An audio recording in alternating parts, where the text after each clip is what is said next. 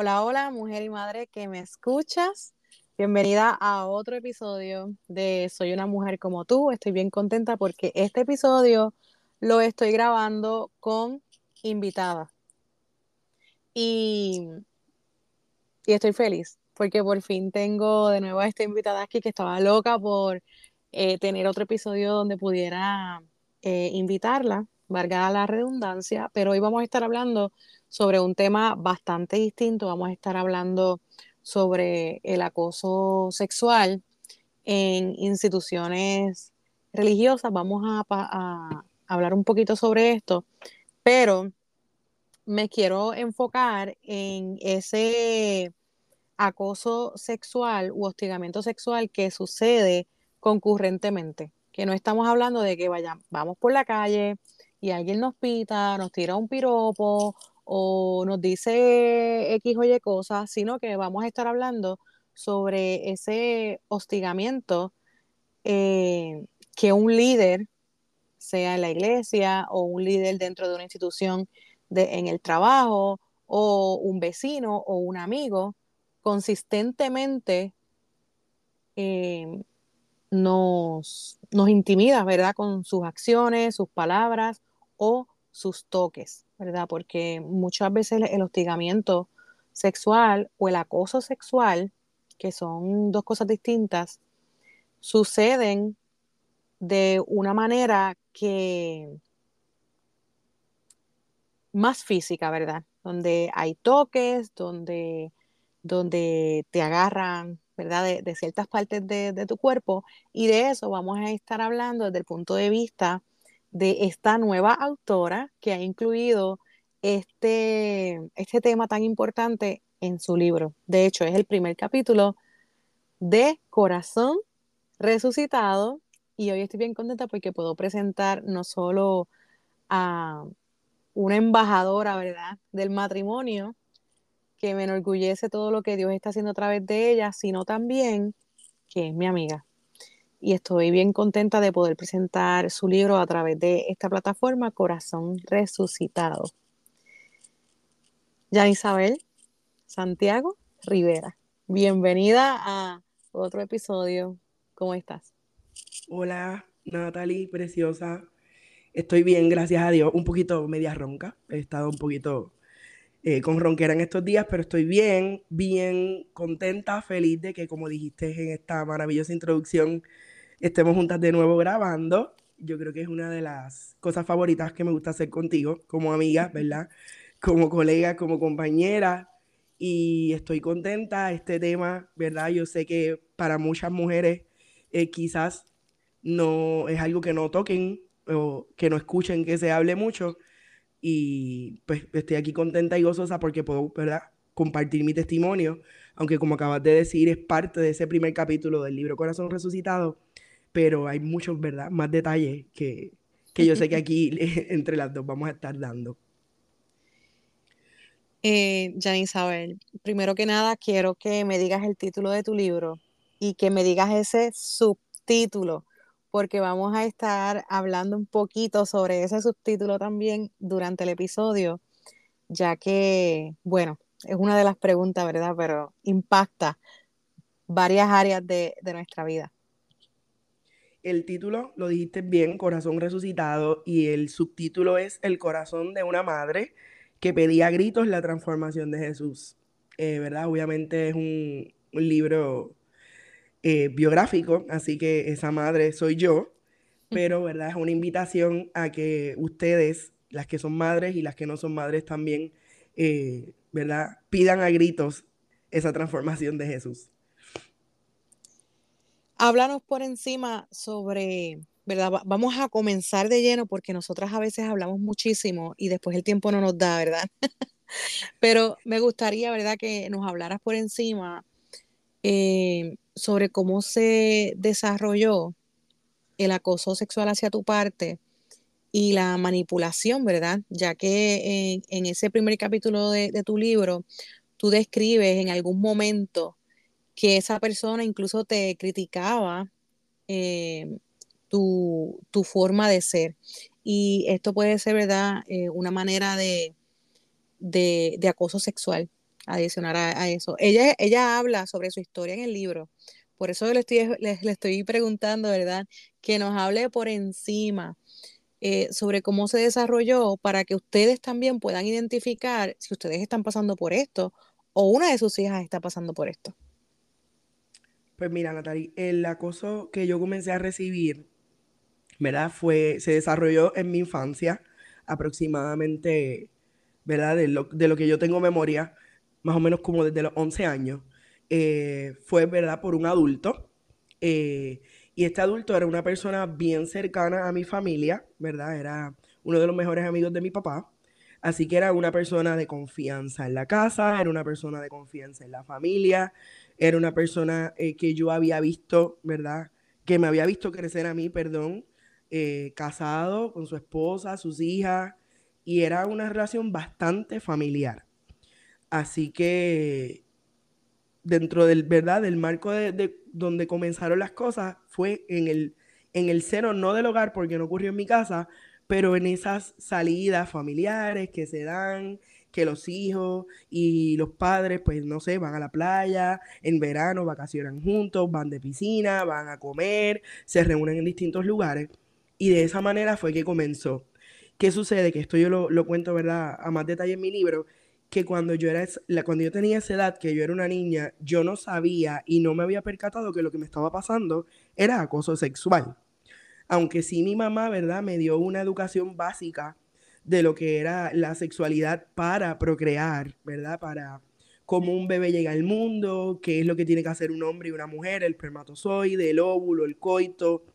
Pero yo no sabía, obviamente, mucho más allá de eso, de lo que era el placer sexual, los orgasmos. Esa información todavía no estaba, ¿verdad? En mi psiquis, en mi mente. Así que yo, de lo que recuerdo de, aquel, de aquellos tiempos, era incomodidad. Era que algo estaba pasando porque el acoso comenzó físico, ¿verdad? Eh, tocando partes de mi cuerpo eh, con su, ¿verdad? Con, su pene, porque esa, es la realidad, eh, que, fue que, que fue lo que pasó. Y entonces yo sí sabía que algo no estaba bien me molestaba, me enojaba, me apartaba. Y entiendo que pasó en más de una ocasión porque se, daba en ese marco, como te digo, de playas y piscinas, en donde yo estaba en traje de baño. Yo a los 11 años, ¿verdad? Ya había tenido mi primera menstruación, así que ya yo tenía un cuerpo, ¿verdad? Un poco más desarrollado, mis caderas, mi, mi, parte de atrás. Y yo tenía un cuerpo un poco más desarrollado, quizás para lo que eran las niñas de esa edad, en, en regla general, una niña de 11 años, pues yo me veía por poner un ejemplo, como de 15, 16, que sigue siendo una menor de edad. Y entonces en ese, en ese marco fue que se dio ese acoso sexual físico.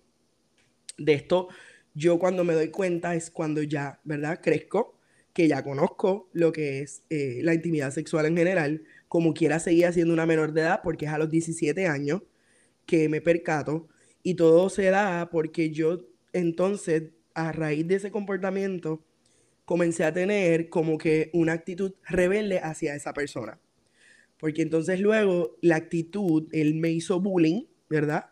Fue un, tipo de relajo porque me ponía sobrenombre, porque yo era una gruñona, porque yo nunca quería estar con ellos, porque yo era la que nunca quería salir.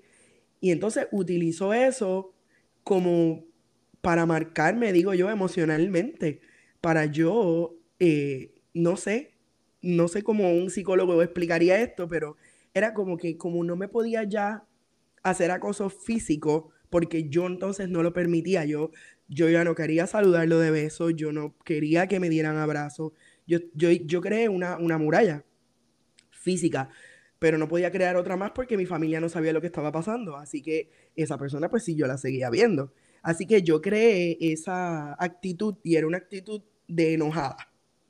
Pero entonces él lo que hacía era vacilarme esa actitud de enojada. Y se lo decía a todo el mundo, incluso a mis, a mis propios padres. Como que, ¿qué le pasa a esa muchacha? Porque ella tiene esa actitud, porque ella siempre está gruñona, porque ella nunca quiere estar con nosotros, es una rebelde. Y así, ¿verdad? Seguí creciendo. Y entonces hasta cuando me doy cuenta que lo que me estaba pasando de niña había sido acoso sexual, pues ahí muchas cosas, ¿verdad? Eh, fueron entendidas en, en, mi, en mi mente y en mis emociones. Eh, esta persona, ¿verdad? Eh, según narra en tu libro, era una persona creyente bueno, aparentemente creyente. Eh, en ese momento obviamente no, lo, no era un ejemplo de, ser seguidor de Jesús, pero en, en, tu, en tu libro tú narras en algún momento que se dialogó con los líderes de la congregación a la que tú asistías, aunque no era la misma a la que él asistía, pero eh, narras, ¿verdad?, que se invocó, ¿verdad?, a los líderes de esa congregación. ¿Cómo, ¿Cómo manejaron este asunto según lo que tú recuerdas hace 30 años atrás? Pues mira, la realidad es que yo no estuve involucrada, ¿verdad? Lamentablemente, en el manejo de esa situación. Eh, el encargado fue pues mi papá y obviamente esta información sí se lleva a la congregación, como tú acabas de decir. En ese momento ya la persona no estaba en esa congregación, pues se había mudado de país, pero sí fue una persona que fue miembro activo, ministro importante de esa congregación en los tiempos en donde sí eso me sucedió.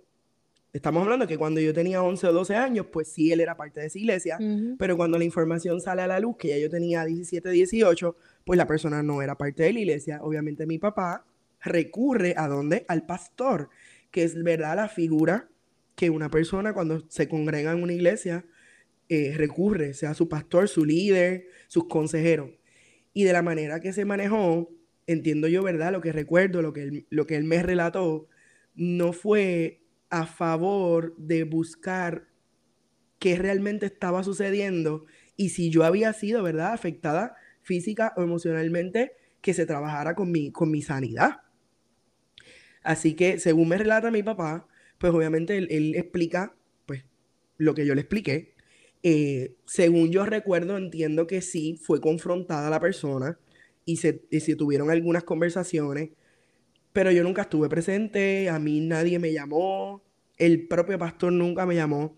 Sí le dijo a mi papá, pues que yo era una adolescente que crecí en la iglesia un poco rebelde, que yo utilizaba maones apretados cuando luego, ¿verdad?, seguí creciendo, que las niñas tenemos que cuidarnos en, en la iglesia porque el hombre va a llegar hasta donde la mujer le permita.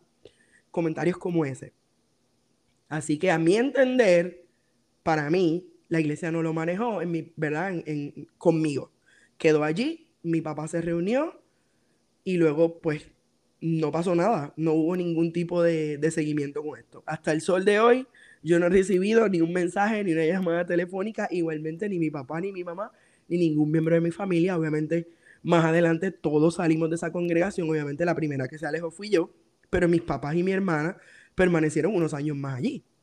Así que no hubo ningún tipo de acercamiento y se trató como que una muchacha que se apartó de los caminos del Señor y se fue de la iglesia. Y ahí quedé.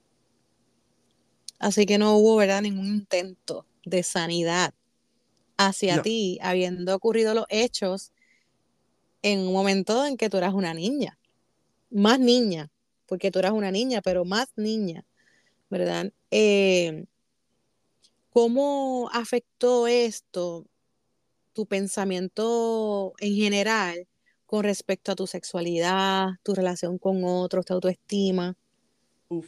La afectó por completo, porque yo a raíz de eso creé un mecanismo de defensa hacia los hombres, ¿verdad? Este, porque lamentablemente luego me topé cuando crecí con más acoso sexual en la vida diaria, con personas que conocía, hombres, niños, mujeres, eh, y afectó mi autoestima a un nivel de que yo no pensaba que en algún momento yo iba a poder tener una buena relación con un hombre. Para mí, yo les había puesto a todos la X, que todos eran malos, que cómo era posible, porque recuerda que esto pasó en la iglesia y pasa con un hombre cristiano, casado, con ministerio, conocido. Entonces yo decía, si este tipo de hombre está haciendo esto, ¿qué yo voy a buscar? con que yo me voy a encontrar. Y crecí con, una, eh, con problemas de identidad, ¿verdad? De no reconocer quién yo era. Eh, totalmente no, me podía sentir amada. Eh, yo solamente crecí con enojo.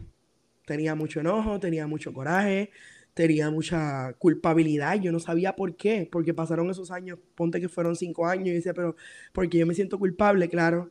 Ay, eres adolescente, la hormona, eso se te va a ir, todos los adolescentes tienen rebeldía. Y sí, todas sabemos, ¿verdad? Que la etapa de la adolescencia es una etapa donde hay cambios, pero era más, era más agudo, era más fuerte.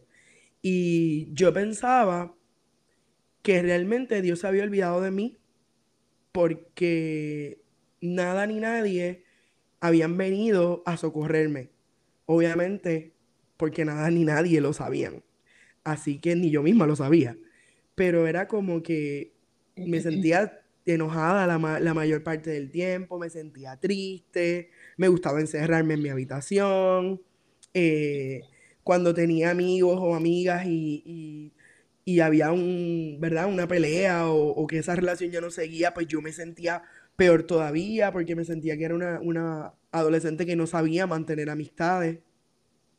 Y realmente eh, fue un proceso duro porque era no saber por qué eso estaba pasando.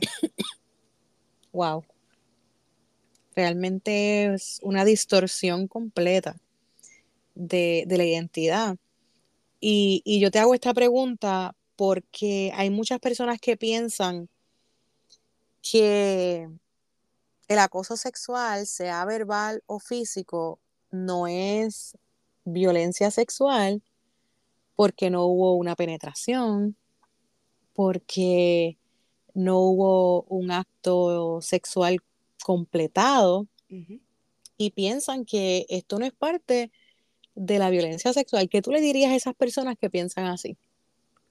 Ay, que están muy equivocados porque el solo hecho de que te hayan atacado, ya sea emocional o físicamente, ¿verdad? Con acoso sexual, ya eso es una violación porque está violando tu inocencia si eres una niña, tu intimidad, ¿verdad? Tus emociones, tu cuerpo, todo. Y como tú acabas de decir, aunque en mi caso, ¿verdad? No, no llegó a la penetración, lamentablemente, ¿verdad? Hay casos que sí, que, que suceden ese tipo de violaciones y, y no queremos, ¿verdad? Minimizar uno por encima del otro pero sí hubo agresión física, sí hubo acoso de palabras, porque eso no quedó allí en los 11 años, luego eso regresó cuando yo lo vuelvo a ver a los 17, y por eso es que mi mente recordó lo que pasó a los 11 años.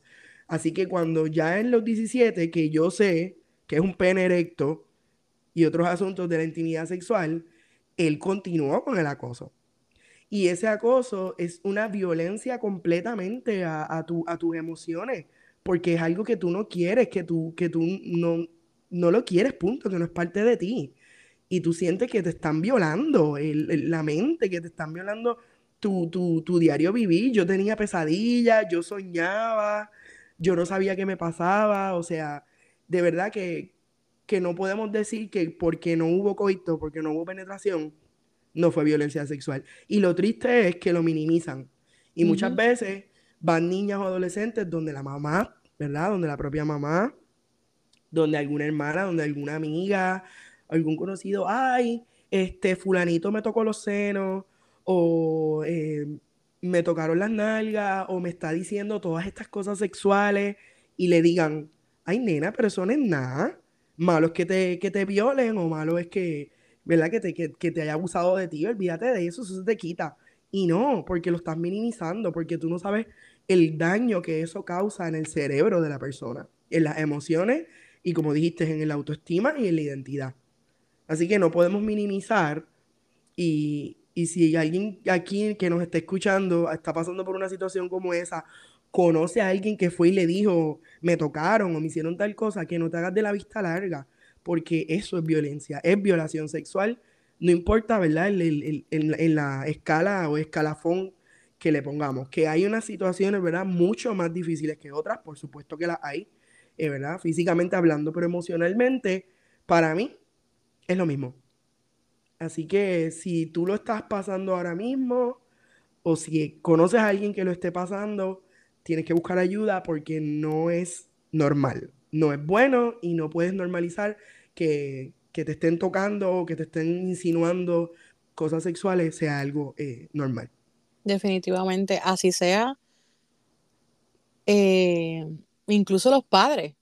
Sean los padres, los tíos, los primos, los hermanos, no importa quién, ¿verdad? No, no sabemos a nuestro alrededor quién ha sido dañado y, nos cause, ¿verdad? Este tipo de daño. Como tú explicaste, tuviste, tuviste un, un post-trauma, ¿verdad? Un trauma postraumático. Eh, tuviste pesadillas, tuviste reacciones emocionales, eh, incluso espirituales, que sobre eso Jan Isabel habla muchísimo en, en su libro de las repercusiones espirituales que, ella cargó, tengo que hacer un paréntesis para decir que si has sido víctima, ¿verdad? Necesitas leer el libro de Jan Isabel. Eh, así que ve ahora mismo y búscalo. Incluso, Neidi, pero no que te interrumpa, mm. que esto lo tenía en el pensamiento y no lo había dicho. Una de las cosas que me sucedió es que yo buscaba que ya yo no quería ser la víctima. Y yo me decía a mí misma, yo voy a hacer que alguien sea víctima. Y no solamente en, ¿verdad? En, la parte de, la intimidad sexual, pero yo me creía una muchacha que los hombres, ¿saben? y si alguien iba a hacer algo, eh, a ser alguien mío, un novio, un amigo, lo que sea, era a mis términos y como yo dije, era porque nadie más iba a abusar de mí, nadie más iba a entrar a mi corazón a romperlo. Así que yo era la rompecorazones. Yo quería por ahí comerme el mundo y ser, no, a mí tú no me vas a victimizar. Primero te victimizo yo a ti. Y todo eso sin saber que viene, vino de ese pasado. De algo que alguna persona diría, eso es una tontería, muchacha, olvídate de eso. Y no, no lo es. No es una tontería. Definitivamente. Eh, ¿Crees que toda esta experiencia afectó tu maternidad? Y si lo afectó, ¿cómo lo has manejado? Pues mira, mi maternidad como tal, mira, antes de ser madre, pues obviamente tuve una vida intimidad sexual con mi esposo. Algo que yo tengo que recalcar es que Dios envió a mi esposo, ¿verdad? En el momento justo a mi vida, porque ya él, antes de nosotros casarnos, conocía toda esta historia. Él es la persona con la que yo pude contarle y decirle, a mí me pasó esto desde niña, me volvió a pasar adolescente, tengo este pasado, tengo este bulto, no sé cómo lo voy a manejar, no sé qué revuelo yo tengo. Y él estuvo conmigo en todo el proceso. Así que cuando yo me hago madre, ¿en qué me afectó la maternidad? En que cuando yo supe que iba a tener una niña, nada más saber que iba a tener una niña en aquel, en aquel sonograma, a mí me dio un miedo horrible. Y yo dije, no, que yo voy a tener una niña al mundo para que le pase lo mismo que me pasó a mí. Ah, porque a mi mamá también le pasó. Ah, porque a mi abuela también le pasó. Ah, porque tengo tías que le pasó. Ah, porque conozco otras mujeres que les ha pasado y están calladas y no lo dicen. Así que lo primero que me dio fue miedo. Me dio un terror de que yo tuviese una niña y que ella tuviera que pasar por una situación como la que yo pasé. Eso es lo primero.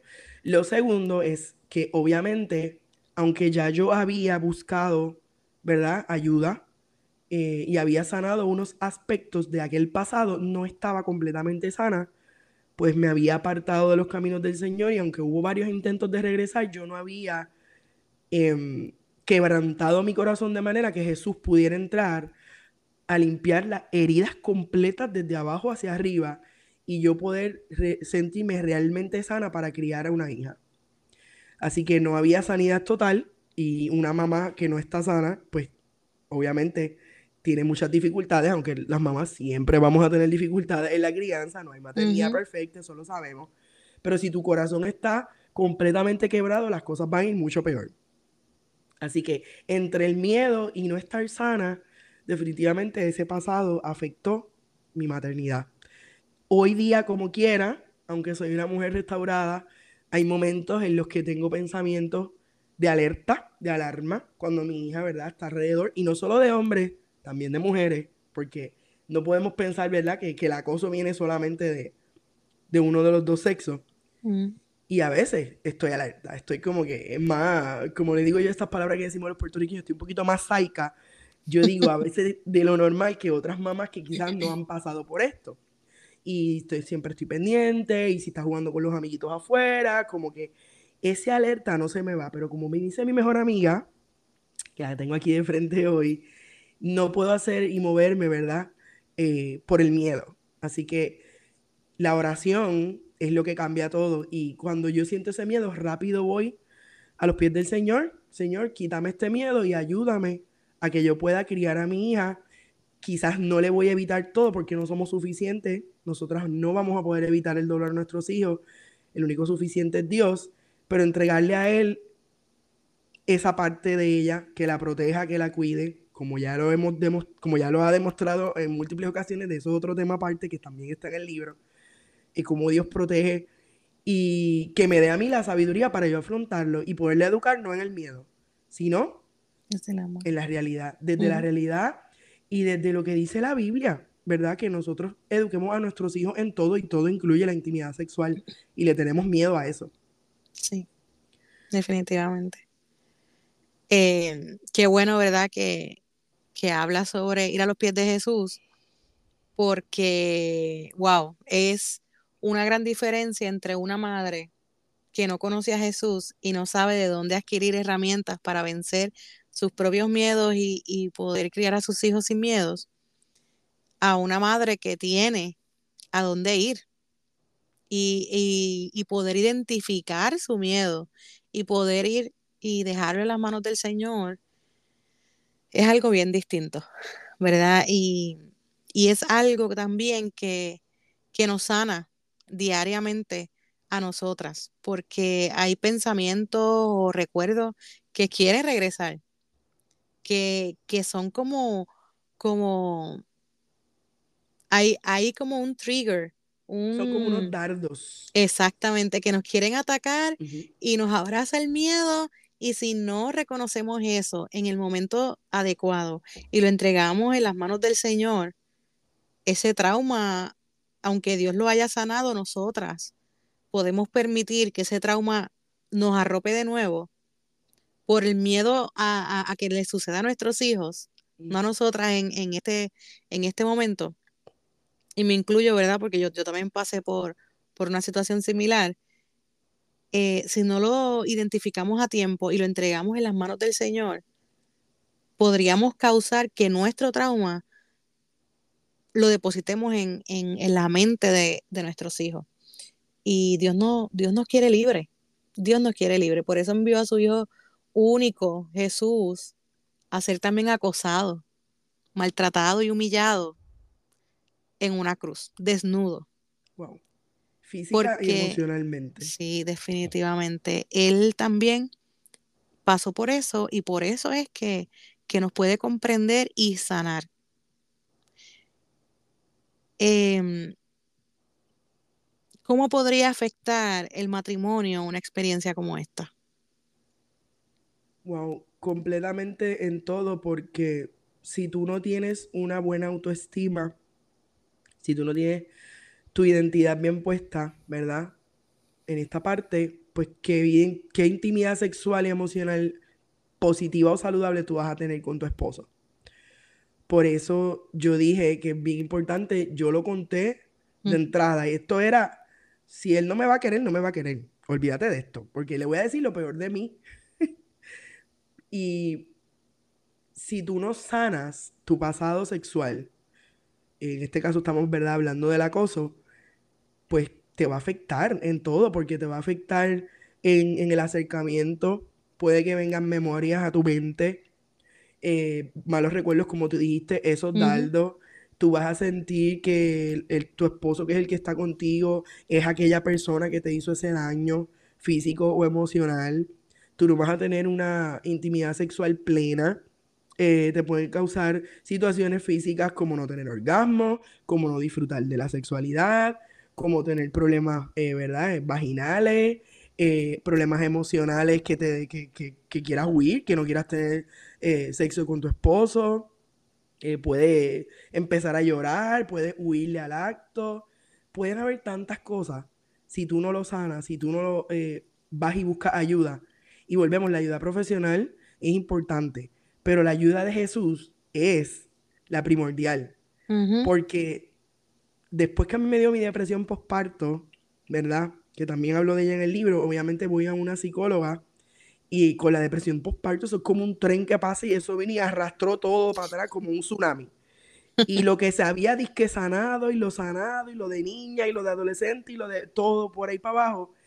Y yo recuerdo que aún con el tratamiento psicológico, yo me sentía sucia. Yo me sentía que aunque tenía, ¿verdad?, una buena salud sexual con mi esposo incluso, yo sentía que algo en mí estaba mal y no es hasta que yo caigo literal a los pies de Jesús, porque esta que está aquí se cae de rodillas,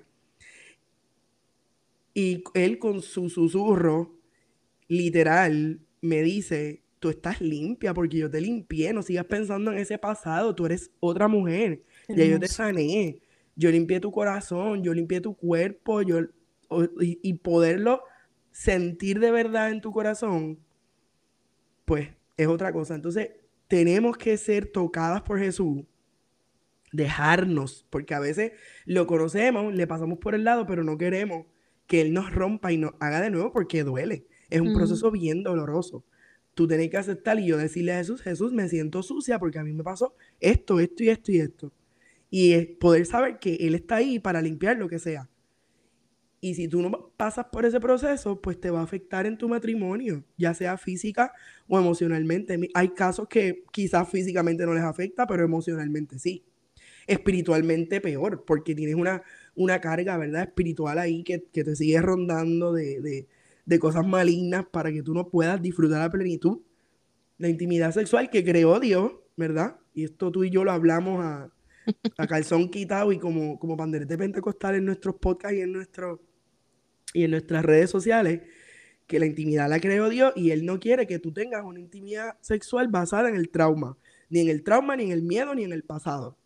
Y si te casaste con tu esposo es para tener una vida plena. Y eso incluye la intimidad sexual.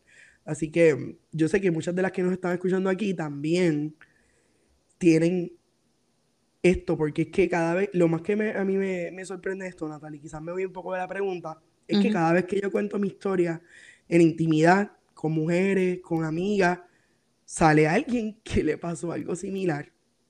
Sale alguien que dice, mira, yo estoy teniendo esta situación con mi esposo y quizás es porque cuando yo era adolescente, mi padrastro me hizo tal cosa, o mi primo me tocó en tal sitio, y ahora que tú estás hablando de eso, pues cuando mi esposo me hace tal cosa, yo me siento mal.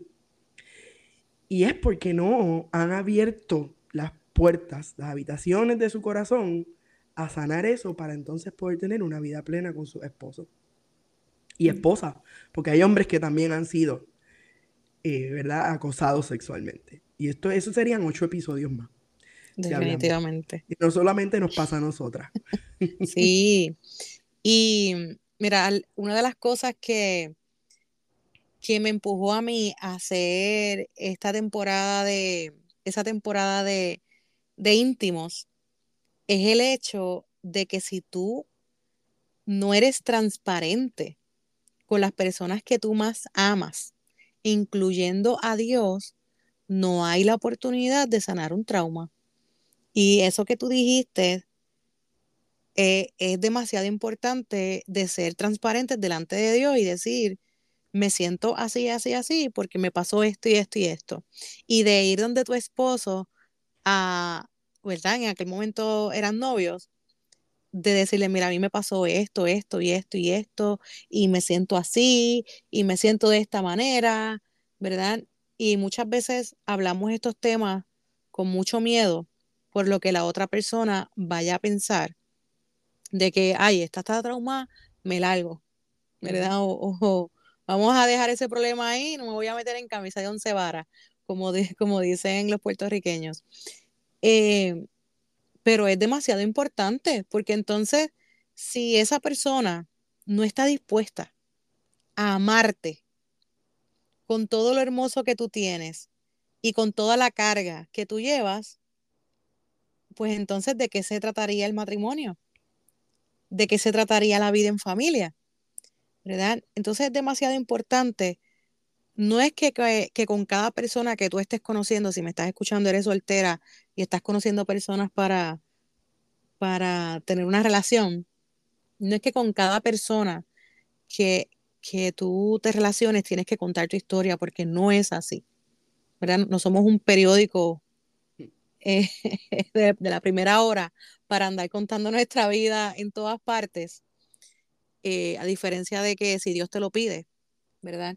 Pero no es que tú le estés contando tu vida a otras personas, pero si esa persona ya se ha ganado tu confianza, si tú esperas tener una larga vida junto con esa persona, es necesario que para tú poder sanar y tener una vida futura sana, tienes que abrirte y ser transparente y comenzar a tener una intimidad desde donde te rompieron, desde donde te hicieron daño, porque así tú vas a ir sanando cada vez más todas tus heridas y luego tú vas a poder tener un matrimonio no con 100% paz, porque dentro del matrimonio es el amor y la guerra casi, pero eh, vas a tener una relación sana, llena de confianza, llena de, de amor y de entrega, porque de eso se trata el matrimonio, ¿verdad? Entonces,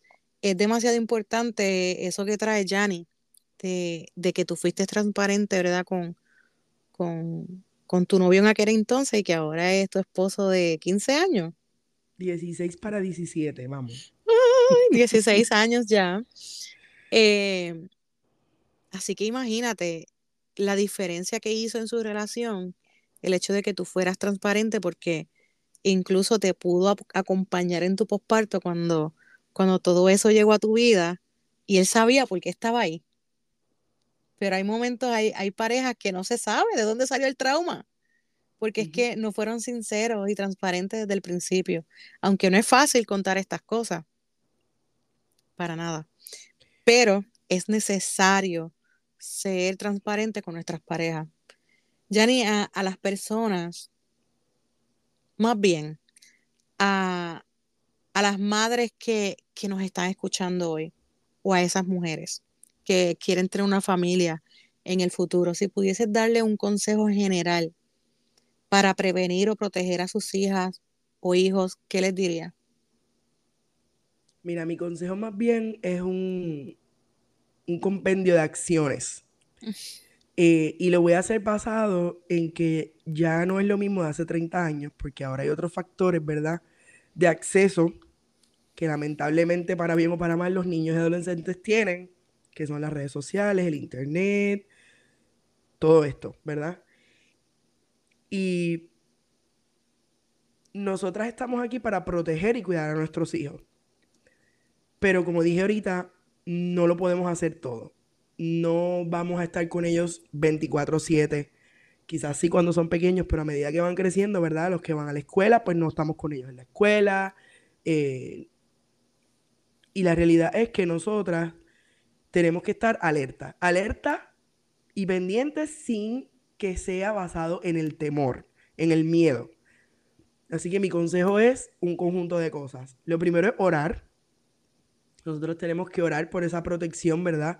Eh, de nuestras hijas, de nuestros hijos, eh, para que Dios los acompañe, para que Dios les vaya creando a ellos una sabiduría. Lo segundo es hablarles de la intimidad sexual desde que son bebés, porque a veces queremos postergar a que ellos lleguen a la adolescencia para hablarles de esto. Y la sexualidad se trata de simplemente tú enseñarle a tus hijos que la vulva se llama vulva y que el pene se llama pene.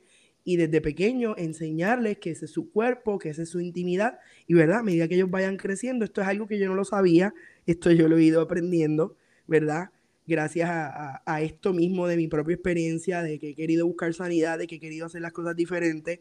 A mi amiga Neni Natali, que es experta en este tema, a buscar herramientas para yo poder enseñarle a mi hija acerca de su cuerpo, a cuidarlo también ella misma, a crearle esa confianza de que si hay una persona que le toca de una manera incómoda, a que me lo cuente. Eh, esto de obligar a los niños a saludar a las personas con besos y abrazos, esto no tiene por qué ser así. Si un niño no le quiere dar un beso o un abrazo, usted no tiene por qué obligarlo. Y de la misma manera, educarlos en esta parte y ¿verdad? yendo con ellos en, su crecimiento, porque si un niño no sabe cómo el niño va a ir y va a decir, mira, me está pasando tal cosa o, esa incomodidad como me pasó a mí, yo no la supe, eh, ¿cómo se llama eso? Este, En ese momento justo. ajá, yo no, no las relacioné. Ah, Exacto, yo no relacioné que eso era algo sexual. Yo relacioné que me, que me molestaba, punto. Que no me gustaba, que no era normal. Entonces nosotras tenemos que ir enseñándole a nuestros hijos que no es normal, que puede ser un comportamiento sexual y que no.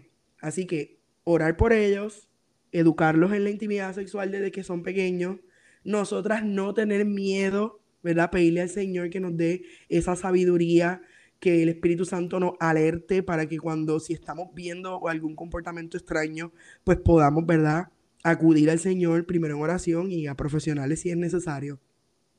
Y estar pendiente de nuestros hijos. Lamentablemente hay familias, ¿verdad? Madres que no están pendientes a lo que sus hijos ven en la televisión, a lo que sus hijos consumen en el internet. Estos parental control existen con un propósito, porque hay pedófilos, hay personas malas a través de las, ¿verdad? De, las plataformas existen, esto ya todo el mundo lo sabe, así que nosotros también no podemos pecar de inocentes y tenemos que estar pendientes que ellos ven en la televisión, que ven en el internet, sus amistades, eh, ¿verdad? ¿Qué niños o qué personas frecuentan esto de, yo sonaré aquí antigua de los, los sleepovers, ¿verdad? Quedarse a dormir en casas de otros, que antes era como que, ay, sí, me voy a en casa de mi amiguita. No, nosotros tenemos que conocer a las familias, tenemos que relacionarnos. A veces queremos como que encerrarnos y no hablar con nadie y hacernos de la vista larga. Y una mamá no se puede hacer de una vista larga. Una mamá tiene que estar pendiente. Y volvemos, sabemos que hay cosas que no se las vamos a poder evitar, pero lo que esté en nuestras manos, que lo podamos hacer, lo debemos hacer. Definitivamente. Yo, yo te, o sea, eso de los sleepovers no es antiguito. ¿verdad? Todavía sucede mucho, incluso hay, hay una, una detective que tiene una cuenta de TikTok y ella habla mucho de que lo primero que ella le prohíbe a sus hijos cada vez que tienen un, amigo nuevo o van para una fiestecita es no van a ver sleepovers, porque ella ha atendido muchos casos, ¿verdad? Y ella misma, como detective, le, le dice a las demás mujeres, y a los demás padres, mira, no dejen que sus hijos se queden en la casa de nadie, porque es que tú confías a lo mejor en esa madre y en, y en esos niños, pero no controlamos quién entra a esa casa. No estamos allí para saber quién entró, quién salió, quién es, quién no es, ¿verdad? Y entonces no es que, le, que les cohibamos de tener una vida de, de amistad y de compañeritos, pero en los lugares donde tú no estés supervisando, ¿verdad? Directamente eh, durante las noches o por tiempos largos, pues entonces mm, nuestros niños no, tienen que estar allí sin supervisión. Y volvemos, a mí me pasó con alguien cercano de mi, de mi hogar. Y esto, las estadísticas lo dicen, ¿verdad? Que los niños que tienen eh, violación sexual usualmente son personas de su familia propia, sus padres, sus padrastros, sus tíos, sus mamás. Y ahora, como tú dijiste, Tú puedes tener hasta la confianza, tú puedes hasta conocer a la persona de años, pero yo creo fielmente que hay una alerta, que si nosotras como mamás estuviéramos más pendientes, y no solo las madres, los padres también, hay, hay, hay, alertas, hay cosas que tú te das cuenta, hay comportamientos de esa persona, comentarios, que nosotras debemos ser un poquito más maliciosas, por poner una palabra, y estar más pendientes, ¿verdad? Sin caer en histeria porque si no los tendríamos encerrados en una cajita y ellos no saldrían al mundo real. Pero ser menos inocente, ser menos inocente y estar pendiente de que el más lindo que se ve con la colbatita de, ministro, no necesariamente, ¿verdad? Es el, el, que realmente tiene bien su corazón y puede cometer un acto lascivo o un acto sexual contra un menor o un adulto. Así que yo creo que tenemos que estar alerta y estos tiempos son de alarma roja. Hay que estar alerta por todas partes. Sí, definitivamente. Eso de stranger danger no es tan real, porque muchas veces, como tú dijiste, los que están a nuestro alrededor son los que están de, de manos largas y no nos estamos dando cuenta muchas veces por la confianza. Eh, las, las estadísticas todavía no cambian una de, cada cinco niñas es molestada sexualmente, uno a dos de cada diez niños es molestado sexualmente. Así que si tú estás cerca de, de un grupo de personas, cuenta 10 hombres y uno a dos de esos hombres han sido molestados sexualmente. Si tienes un grupo de mujeres a tu alrededor, cuenta hasta cinco y una de ustedes ha sido molestada sexualmente. Y es triste. Es triste porque, por lo menos en mi casa, con mi mamá, somos cinco mujeres. Y a mí me sucedió. ¿Verdad? Así que esas estadísticas, mira, tristemente dan en el blanco. Eh, este episodio no es como que para amedrentar a nadie, no es para asustar a nadie. Este episodio lo traigo porque es necesario. La Internet es un campo abierto. Eh, yo, por, por ejemplo, nosotros nos mudamos cada tres años. Mis vecinos, cada seis meses tengo un vecino nuevo. Entonces nunca terminamos de conocer a los que están a nuestro alrededor. La iglesia es un hospital de enfermos.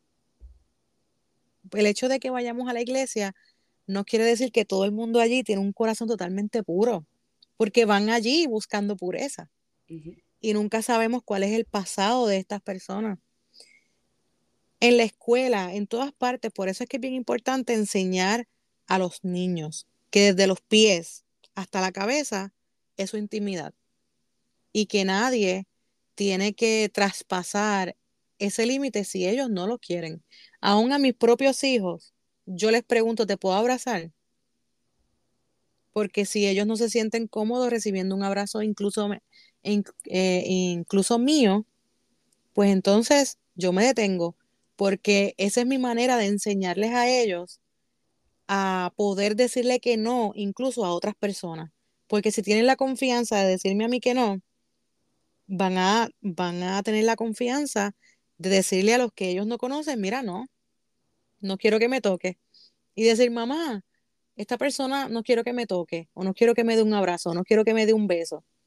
Y yo le voy a decir a la persona, hey, para, si, si él no quiere o ella no quiere que le des un abrazo, no se lo dé, ¿verdad? Porque de esta manera le enseñamos lo que es la autonomía, de esta manera le enseñamos a cuidar lo que el mismo Dios les ha entregado en sus manos. Y es su propio ser, su propio cuerpo, eh, su, un ser, ¿verdad? Que ya Dios le ha dado, ¿verdad? Una identidad. Y tristemente, ¿verdad? Muchas de nosotras nos torcieron nuestra identidad con las cosas que nos sucedieron, pero ahí está Cristo para devolvernos, ¿verdad? La identidad que Él ya nos había dado. Y de, de eso se trata, ¿verdad? El libro de, de Isabel, Corazón Resucitado, es un libro maravilloso. Yo lo estoy volviendo a releer, ¿verdad? En estos momentos y de verdad que ha sido de tanta edificación que no tengo manera, ¿verdad?, de, de expresar en estos momentos todo lo que he aprendido de nuevo. eh, chicas, tengo que ¿verdad? decirles un, anuncio antes eh, de, despedirnos. Y es que en febrero va a haber un masterclass de dos días. Febrero 9 y febrero 10. Viernes y sábado, 7 y 30 pm. Ya está el, evento, ¿verdad? En, en, mi página web, soy Allí van a poder eh, ver todo lo que incluye este, este masterclass está maravilloso, es sobre sexualidad femenina y se llama Sin Tabú. Y si es sin tabú es por algo. Sin tabú, conoce tu cuerpo, conoce tu cuerpo, ámate más. Y allí vamos a estar hablando, ¿verdad? Básicamente le voy a dar una clase de biología 101 eh, con, una, con una visión, ¿verdad? Cristiana, basados en, en el diseño original de Dios para ti, mujer. Eh, gracias por haberme acompañado en este día, por contar tu historia, porque yo sé que no es algo fácil. Eh, gracias por compartirnos tanto conocimiento y por mostrarte, ¿verdad?, tan vulnerable eh, en tu libro y aquí conmigo hoy. Muchísimas gracias. Gracias a ti, Nat, por darme, ¿verdad?, esta oportunidad de, demostrar esa vulnerabilidad porque la realidad es que a veces queremos tapar lo que Dios ha hecho, porque esas cicatrices están allí, pero ya son cicatrices y el mundo tiene que verlas para saber lo que Él puede hacer, ¿verdad? Por ti, por tu vida. No, no fui yo, fue Él. Así es. ¿Dónde encontramos tu libro? Pueden eh, contactarme a mí, ¿verdad? A través de Instagram en Diálogos de la Esposa. Si estás en Puerto Rico y en Estados Unidos, me lo compras a mí directamente, yo te lo envío firmado.